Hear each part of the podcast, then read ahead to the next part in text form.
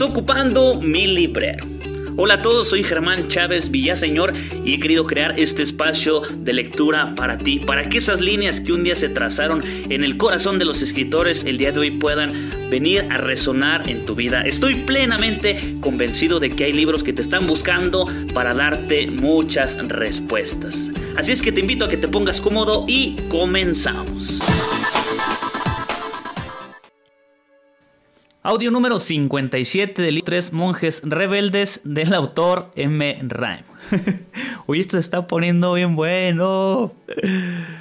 Ay, no. Continúe. Estamos aquí entre el rollo de, de Cluny y el Sister, la austeridad que viven hasta en su iglesia, ¿no? Continúo. Cluny era la magnificencia personificada. El oro, la plata y las piedras preciosas resplandecían en sus pisos, techos y paredes. El santuario era suntuosamente rico y sorprendentemente hermoso. Hasta su exterior era tal obra de arte, que Esteban había predicho que sería la admiración y la desesperación de los siglos venideros. Pero en lo que más pensaba ahora era en la impresión que recibiría Pedro a la mañana siguiente. Esteban había ordenado que los vasos sagrados de Cister fuesen de plata dorada, el incensario de bronce y las vestimentas de tela, lana o de lino. Conocía los ornamentos y los vasos sagrados a los cuales estaba habituado Pedro en Cluny.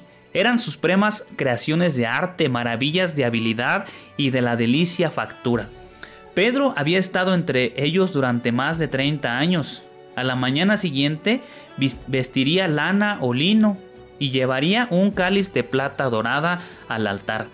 Esteban juzgó más prudente prepararlo para esta sorpresa, mas antes de que pudiera hablar, el huésped se inclinó y tocándolo en la rodilla le dijo, ¡Qué horror de crucifijo!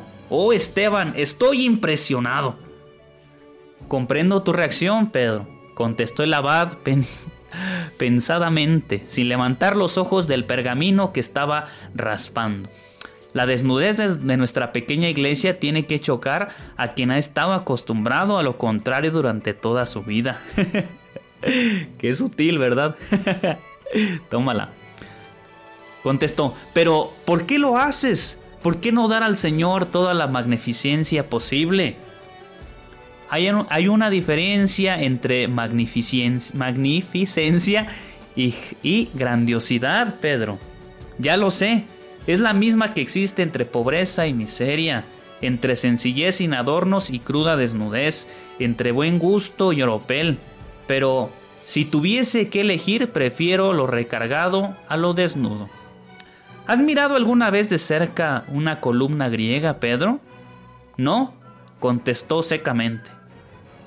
No la encontrarás desnuda, aunque la veas totalmente sencilla. Si la miras con detenimiento verás que es casta, simple, eh, sublimemente hermosa y lo que es más, Pedro, encontrarás que es lo bastante sólida como para soportar un gran peso. ¿Qué tiene que ver una columna griega con tu desmantelada iglesia? Nada y todo, replicó Esteban lentamente. Ya lo ves, Pedro, he sido educado con hombres que hasta cierto punto se inclinan al simbolismo, Roberto encontró el suyo en la solitaria estrella que puedes ver en el cielo, inmediatamente después del ocaso y precisamente antes de la salida del sol. Hay una simplicidad, una castidad, una espléndida belleza en esa estrella, ¿no te parece? Pedro asintió, desorientado. Alberico era un guerrero. No es extraño pues que tomara como símbolo una espada desenvainada y una larga lanza de plata. Para mí, he tomado la columna griega. Como Esteban hiciera una pausa y denotara guardar silencio, Pedro insistió bruscamente. Bien, ¿y a dónde quieres llegar? ¿Qué tiene que ver todo este simbolismo con tu iglesia? Y sobre todo, ¿qué tiene que ver esta conversación sobre la casta belleza con este horror de crucifijo pintado? Había oído hablar de que tú habías sacado el cuerpo y pintado una... Ay, pero le moví aquí. Una llamativa imagen sobre la madera, pero ni siquiera por esto llegué a imaginar lo que has hecho. Es un horror. Esteban se incorporó y contempló largamente a Pedro antes de preguntar. ¿Has tratado de imaginarte alguna vez cuál habrá sido el aspecto de Cristo colgando de la cruz esa espantosa tarde del viernes? El Calvario fue horrendo, Pedro. Cristo se retorció torturado y su cuerpo debió ser atado para que no se desprendiera del leño al encontrarse en su agonía. Y luego de haber observado la muerte de los hombres, sé que cuando Jesucristo exhaló su último suspiro, no debe haber parecido hermoso. He pintado nuestras cruces de madera vi vívidamente, porque quiero que nuestros hombres comprendan vívidamente que Jesucristo fue crucificado. No manches. Pedro guardó silencio. Viendo Esteban que su argumento había dado en el blanco, cambió de táctica. ¿Qué opinas del coro? No es exactamente musical, dijo Pedro con su habitual franqueza, pero es realmente ferviente. Tus hombres no cantan demasiado bien, sin embargo, rezan mejor que cualquier otro coro que yo haya oído. Sus voces no son, por cierto, las mejores de Francia, mas ponen el corazón y la mente en sus palabras. Realmente rezan, verdaderamente alaban a Dios. Me sentí edificado y estimulado. De manera que el aspecto de granero de la iglesia no los distrajo de su devoción, ¿no es así? ¿No te dice algo esto, Pedro? Somos hijos de los sentidos, necesitamos de lo externo, pero no somos únicamente hijos de los sentidos. Creo que en el ornamento, pero no en la ornamentación, y nunca, por cierto, en la ostentación. Nuestra iglesia puede estar pobremente decorada, mas es necesario este desequilibrio para nivelar la balanza. ¿Es este tu primordial propósito? Esteban meditó un momento y luego respondió con calma. No, Pedro, no es mi propósito primordial. Para decir la verdad no es, en absoluto, ni, ni en absoluto mi propósito. No pensaba en otras iglesias cuando despojé la mía hasta dejarla desnuda, como tú dices. Solo pensaba en la regla. ¿En la regla? explotó Pedro. Eso es todo, Pedro, la regla, el espíritu de la regla. La primera frase de El oratorio del monasterio es todo un volumen Dice, que el oratorio sea lo que su nombre significa, que no se haga otra cosa allí ni se guarda allí otra cosa. Para mí, esto significa dos cosas muy fundamentales. Dice a gritos, sé simple, sé pobre. Por eso no ves ornamentación en nuestra iglesia.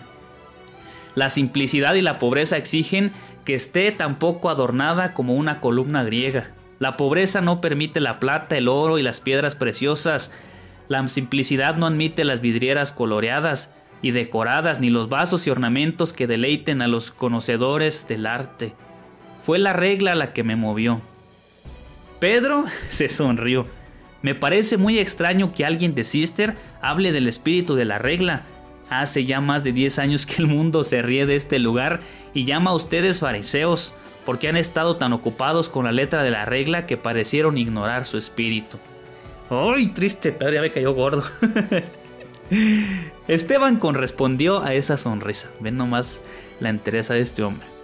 Lo sé, dijo, pero el mundo no ha captado aún el espíritu de Sister. Luego, inclinándose a su amigo, continuó. Pedro, mucho antes de que Sister fuera fundada, antes de que Molesme fuera fundada, si aún antes de que Roberto fuera enviado a Colán ya había sido concebido el ideal que ahora ves tan cerca de su realización.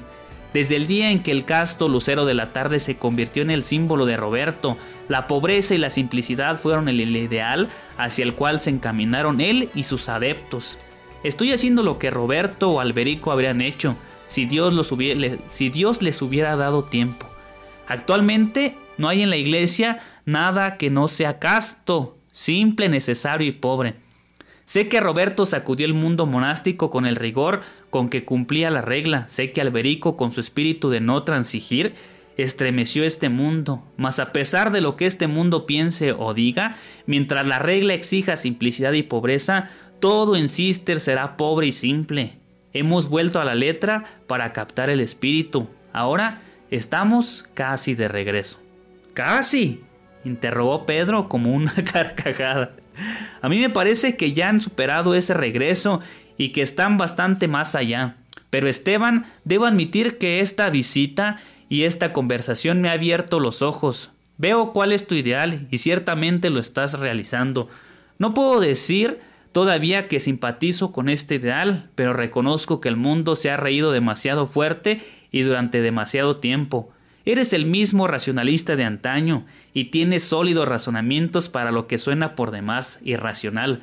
Perdóname por lo que parece una censura, mas créeme si te digo que esto es como vivir en otro mundo. No puedes imaginarte cuán frío y desnudo es este lugar comparado con Cluny. Cuando lleve a cabo mi próximo movimiento, parecerá aún más desnudo y frío. es decir, no es, no es todo todavía, ¿no? Pedro contempló a su amigo con un gesto irónico. ¿Estás dispuesto deliberadamente a hacer tambalear el mundo, Esteban? ¿Cuál es tu próximo movimiento? Si he entendido bien la regla de Benito, él quería que sus monjes fueran cenobitas y al mismo tiempo que sus monasterios fuesen solitarios. De nuevo estoy apuntando al espíritu. Sí, y estás insinuando algo que no llego a comprender. Bien, empezó Esteban. Cuando Benito estipuló expresadamente que un monasterio debe tener agua, un molino, una panadería, un jardín y los distintos talleres, y luego agrega inmediatamente, obviando así la necesidad de que los monjes salgan, yo no oigo decir más que monjes perteneced allí. Ordenad claramente, mundo, quédate afuera. En otras palabras, Pedro, la tercera estrella del firmamento cisterciense es la soledad. Ahora tienes el perfecto ideal de Cister, simplicidad, pobreza, soledad. Prosigue, explícate. Exige Pedro, que escuchaba con toda atención. Y hasta aquí le voy a dejar este capítulo. Quisiera continuar, pero ya me extendí un poquito. Bueno, no tanto, pero para que no se vayan en el próximo capítulo. Así es que esto se está poniendo muy bueno.